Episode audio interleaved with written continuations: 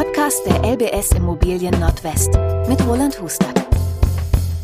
Willkommen zum neuen LBS Immobilien Podcast. Mein Name ist Nicole Feld. Heute sprechen wir über das Thema Homestaging, so hole ich das Beste aus meiner Immobilie heraus.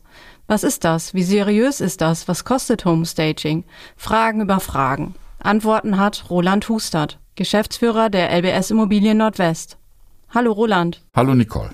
Wir reden heute über Homestaging. Genau. Hast du gesagt? Ja. Das Was haben wir uns was machen vorgenommen. wir da? ja. Genau. Ich habe das mal gegoogelt, weil ich wollte äh, überhaupt mal wissen, was das ist. Also so ein bisschen weiß ich es natürlich aus der Praxis, aber wenn man sich das so ähm, durchliest, dann ist das eben sowas wie eine Bühne schaffen für das eigene Zuhause, also das eigene Zuhause auf die Bühne stellen. Das heißt schön machen irgendwie Mhm. und dann eigentlich für den Verkauf. Mit oder ohne Schauspiel? Homestaging, das frage ich mich immer, ne? Aber da muss man auch genau aufpassen. Ja, das ist Homestaging, genau. Es geht nicht ums Kaschieren von irgendwas, Baumängel, sondern es geht eigentlich darum, dass man das Auto, was man verkauft, auch nicht ungewaschen und im vollen Aschenbecher abgibt oder zeigt, sondern schon realistisch, aber eben auch irgendwie ansprechend. Und der erste Eindruck zählt, auch bei solchen Dingen. Und deswegen ist es schon wichtig, dass man eine Immobilie attraktiv macht, so will ich das mal sagen. Und das ist im Moment eigentlich besonders wichtig, weil wir aus einer Zeit kommen, wo jedes Objekt zu fast jedem Preis verkauft wurde und es gab 20 Leute, die es kaufen wollten. Und das hat sich total geändert. Seit Anfang des Jahres haben wir äh, ein völlig anderes Zinsniveau. Dazu kommen noch so Sachen wie Gaspreise. Keiner weiß, was im Moment so auf ihn zukommt. Ähm, und deswegen haben wir viel, viel weniger Interessenten für die Objekte. Und ähm, da ist es umso wichtiger, dass man ein Objekt auch attraktiv präsentiert. Also auf Fotos erstmal. Zum Und Beispiel auch auf Fotos.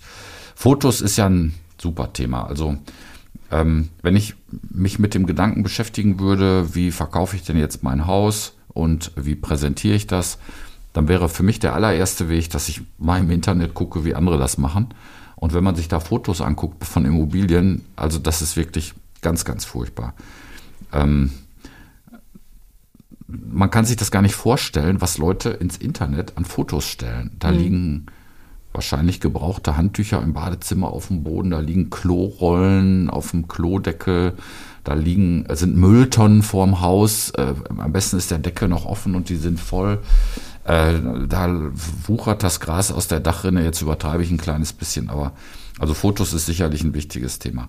Aber bevor wir da so wirklich jetzt in die Details gehen, würde ich einmal differenzieren wollen bei den Objekten, wenn ich was verkaufen will, ist das eigentlich was Bewohntes oder was Unbewohntes? Und äh, wie gehe ich das Thema dann an? Naja, bei Bewohnten ist eigentlich das Thema, oder Vermietet, also selbstbewohnt oder vermietet, kann ja beides sein. Da ist das wichtige und große Thema erstmal aufräumen, entrümpeln. Ähm, wenn man jetzt von Fotos ausgeht, aber wenn man hinterher besichtigt, es geht um Sauberkeit, es geht um Geruch, es geht um Lüften, ganz schlichte Sachen. Ähm, das ist bei den Unbewohnten ja so ein bisschen anders. Da ist es eigentlich genau umgekehrt. Bei den unbewohnten Immobilien, ja, die sind ja irgendwie kahl. Und da ist die Frage, kann ich daran was machen? Möchte ich etwas daran tun? Will ich da was äh, besser machen? Ich sage das mal so. Also vielleicht gehen wir mal bei dem Unbewohnten los. Ähm, es stellt sich dann immer die Frage für den, der das Objekt präsentiert oder verkaufen will, fange ich jetzt an, da zu renovieren, zu reparieren, äh, zu tapezieren. Ganz Ja. wichtig ist die, der erste Satz oder der erste Punkt, wenn es Mängel gibt am Objekt, dann darf ich die nicht kaschieren, sondern ich muss diese Mängel nennen als Verkäufer. Dazu bin ich verpflichtet. Wenn ich das nicht tue, kann ich hinterher ein richtiges Problem kriegen. Aber ich darf natürlich Sachen schön machen. Und ähm, die Frage, wie weit man dann geht mit so einer Renovierung oder Schönmachen, die ist echt schwer zu beantworten. Ja, okay. Aber es lohnt sich ja wahrscheinlich keine umfangreiche Renovierung. Was würdest du da so raten? Also ich würde so sagen, alles, was wirklich kaputt ist, ja, also ein kaputtes Fenster, äh, eine Tür, die nicht schließt, äh, Teppichböden, die vielleicht verschmutzt, verdreckt sind, wenn es Teppichböden gibt. Also Schäden würde ich beheben, so kleinere Sachen. Was ich nicht machen würde, wäre aus dem alten Bad ein neues zu machen, weil ich weiß gar nicht, ob der Käufer an der Stelle überhaupt ein Badezimmer haben will. Ich weiß gar nicht, ob der eine runde Badewanne haben will oder eine begehbare Dusche. Das, da kann man besser, da kann man besser anders rangehen und sich zum Beispiel mal einen Kostenvoranschlag für irgendetwas holen, was aufwendiger wäre. Ich sag mal, Parkettböden schleifen. Ja, die sehen dann vielleicht schlimm aus. Wenn ich die jetzt alle vorher schleifen lasse und anschließend reißt er die raus, weil der Käufer findet Fliesen viel schöner, dann habe ich das Geld ja in den Sand gesetzt. Da kann ich besser den Parkettboden lassen, wie er ist, mir ein Angebot holen von jemandem, der das macht, also eine Firma, und sagen, ich weiß, die Parkettböden müssen geschliffen werden, das würde so und so viel kosten. Das wäre eigentlich schlauer, als das selber zu machen. Also was bedeutet dann so richtig Homestaging? Also das wirklich richtige Homestaging, wie, wie Profis das verstehen, da ist eine leere Wohnung und die wird dekoriert und eingerichtet. Da kommen Möbel rein, da werden Gardinen aufgehängt, da werden Lampen aufgehängt. Da kann man dann mit Licht und Schatten auch mal arbeiten. Das ist auch ganz wichtig, auch für schöne Fotos. Für ein Objekt, für ein Einzelobjekt ist das fast immer viel zu aufwendig. Das ist sehr, sehr teuer. Da gibt es jetzt noch, übrigens noch mal zwei Varianten. Da kommt wirklich jemand, der hat diese Möbel auf Lager, der verleiht die, baut das alles auf, hinterher baut das alles wieder ab. Es gibt auch so Sachen, da macht man das aus Pappmaché. Ich habe das auch schon mal gesehen, das ist ein bisschen lustig, weil wenn man da durchläuft, darf man sich da nicht hinsetzen, weil das hält alles gar nicht. Das sieht alles nur wie Möbel aus. Also das wäre eigentlich richtiges Homestaging. Und ähm, also das hat vielleicht der eine oder andere auch schon mal gesehen. Wenn man zum Beispiel eine Ferienhaussiedlung plant und baut, ja, dann wird häufig ein Ferienhaus fertig gebaut und das wird komplett möbliert, damit man ein Gefühl hat, wie das so aussehen könnte. Oder bei Studentenapartments oder bei Seniorenresidenzen. Ja, da wird im Rohbau, äh, wenn man dann anfängt, das zu verkaufen, da wird ein äh, Apartment schon fertig gemacht und dann mhm. kann man sich das angucken. Das ist für mich Homestaging. Aber für ein einzelnes Objekt, wenn ich ein Haus verkaufe, das ist viel zu aufwendig.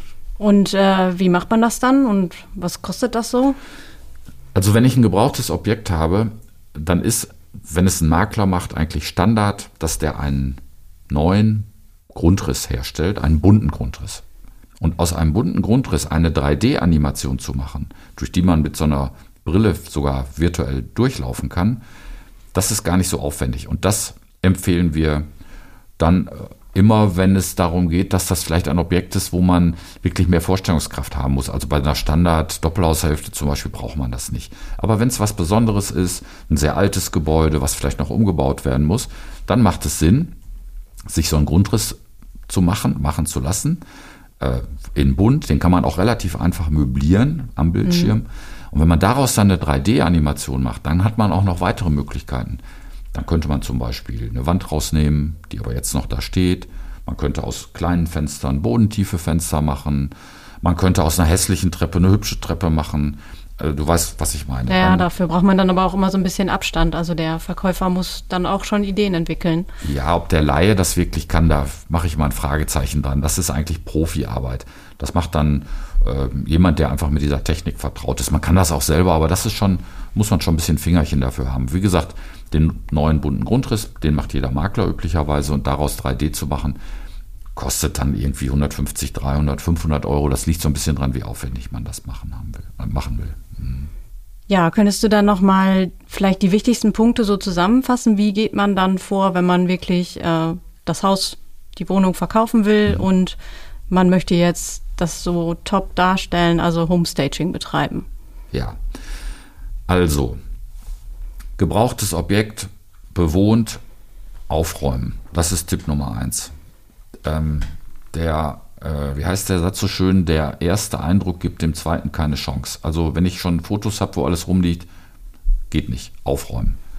Wegräumen. Wegräumen ist nochmal was anderes als aufräumen. Ganz viele Wohnungen, ich denke jetzt mal zum Beispiel, wenn vielleicht ältere Leute da gewohnt haben, vielleicht ist jemand verstorben, sind furchtbar voll. Ich würde dann auch wegräumen. Dinge aus dem Weg nehmen, aus dem Blick nehmen. Und nicht nur fürs Foto, sondern dann auch für die Besichtigung. Also richtig auch die Möbel rausräumen teilweise. Ja, also wenn da neben der Schrankwand noch drei äh, Sessel und die Truhe und dann die Fernsehanlage und, und, und, und, und, und man sieht von dem ganzen Raum gar nichts, weil er vollgestellt ist, das ist nicht schön.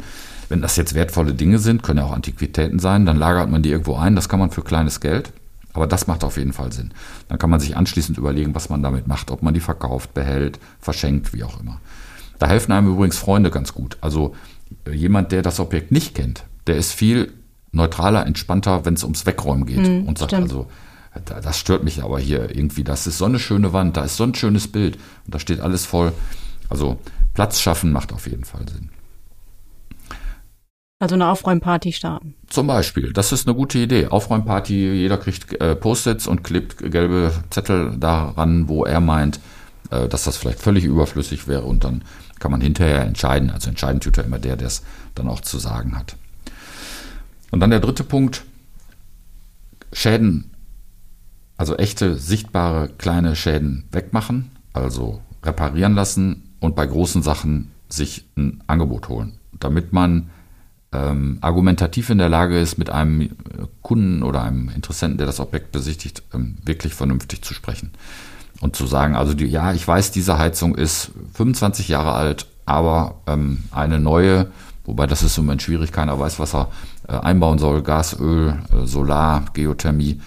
Ähm, da ist es vielleicht im Moment gerade das schlechte Beispiel, aber bei allen Dingen, die größeren Aufwand äh, kosten, Angebot machen lassen und dabei haben und sagen, ich weiß, das Bad ist alt und ein neues Bad kostet X, ich habe hier schon mal ein Angebot. Das macht Sinn. Ja, und ganz am Ende natürlich, deswegen ähm, sitze ich ja auch hier, ganz am Ende macht es vielleicht auch Sinn, mit Experten darüber zu sprechen. Also wir haben ja schon mal einen Podcast gemacht, äh, wo es darum ging, das Objekt selbst zu verkaufen. Äh, könnt ihr euch auch gerne mal anhören. Ähm, man muss genau gucken, was man sich da selber antut. Danke, Roland. Vielen Dank für die super Tipps, wie ich meine Immobilie perfekt für den Verkauf vorbereite. Wenn Sie noch mehr Tipps zum Verkauf der Immobilie haben möchten, abonnieren Sie einfach unseren Kanal. Tschüss, bis zum nächsten Mal. Tschüss.